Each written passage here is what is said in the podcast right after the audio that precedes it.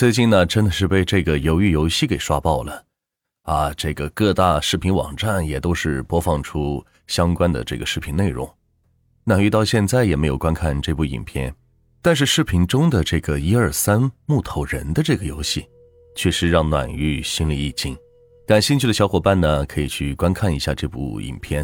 好，那暖玉在这里呢，也不过多的去讲述了，咱们呢就蹭一个热度。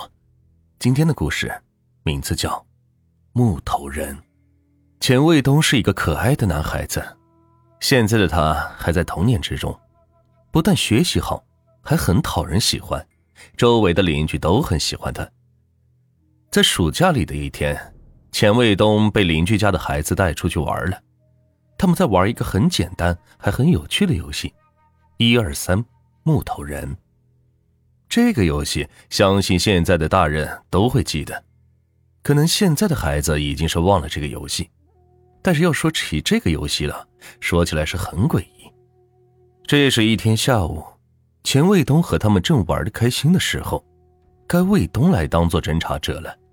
侦查者是必须面朝着墙壁，不能往身后看，等数到一二三的时候，才能快速转过头去，看看谁动谁就输了。钱卫东笑着数了三个数，一、二。三木头人，然后向后望去，一个也没有动。然后他又把头转了回来，继续数着这三个数：一、二、三，木头人。然后他又把头转向背后，还是没有一个人动。他们三个人是面无表情，直立立的站在原地，就像是服装店里的假人一样。钱卫东只要转个头，再数三个数。他们的手还是没有碰到钱卫东的话，钱卫东就赢了。钱卫东心想着自己是赢定了，然后转过头又数了三个数：一、二、三，木头人。这时，当他转过头来时，突然天昏暗一片。不，不可能呀！怎么突然天就黑了呢？嗯，算了，我们还是回家吧，只能明天玩了。钱卫东说完，想回家，但依然看到那三个黑色的影子立在那儿，一动也不动。喂，张华、小虎、郭明豪，天黑了，明天再玩吧。你们怎么了？喂！钱卫东看到他们三个一点反应都没有，他慢慢的靠近他们三个，很快就来到了他们三人面前。由于天不是太黑，还是有点余光。钱卫东借助着一点余光，向他们三个人脸上望去。啊啊！我的天，他们的脸已经腐烂，根本看不清面貌了。鲜红的血从眼睛里冒出来，身上还散发着腐烂的臭味。他们，他们死了。钱卫东吓得大叫着，拼命大跑。他飞快的跑到家，正好路过邻居家。他发现邻居家门口站着一个孩子，那是，那是张华。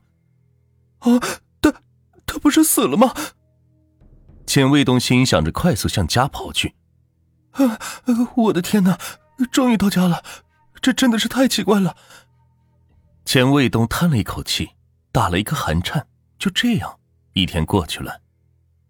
第二天，钱卫东悄悄的跑到张华家的门口。现在是白天。卫东现在不害怕，他想弄清楚这到底是怎么一回事。张华他们到底死没死？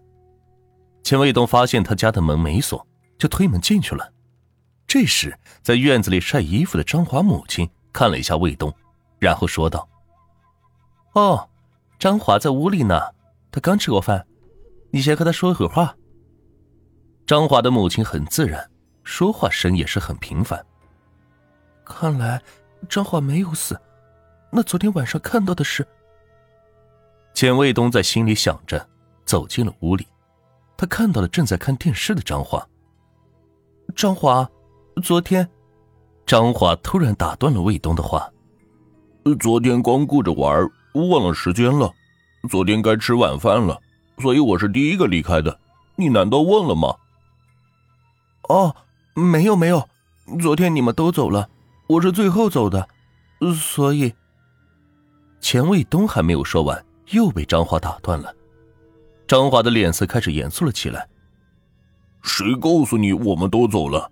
昨天晚上十二点，我去那个公用厕所时，看到你们还在玩，只是你们三个站在一起，一动也……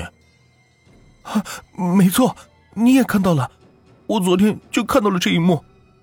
钱卫东兴奋的说了起来，因为现在至少有两个人知道。张华看了看门口，然后小声的说道：“今天晚上我们在我家门口偷偷集合，去看看。”到底是怎么回事？钱卫东立刻答应了。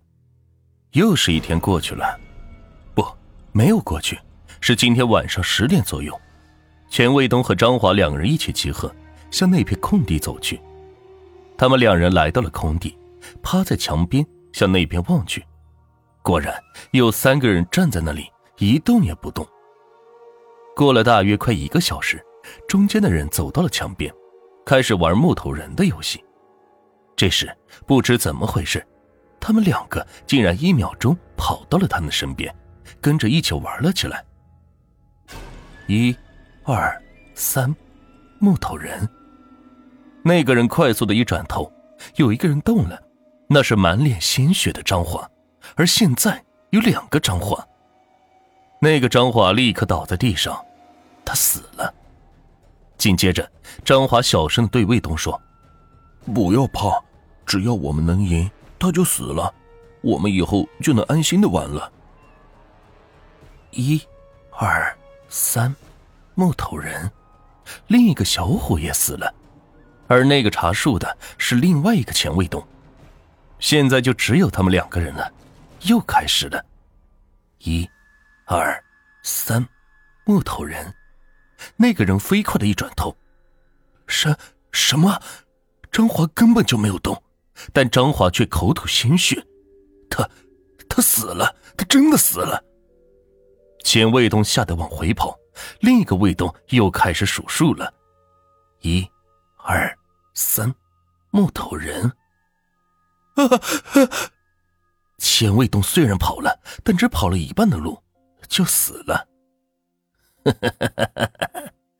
这就是一二三木头人的故事。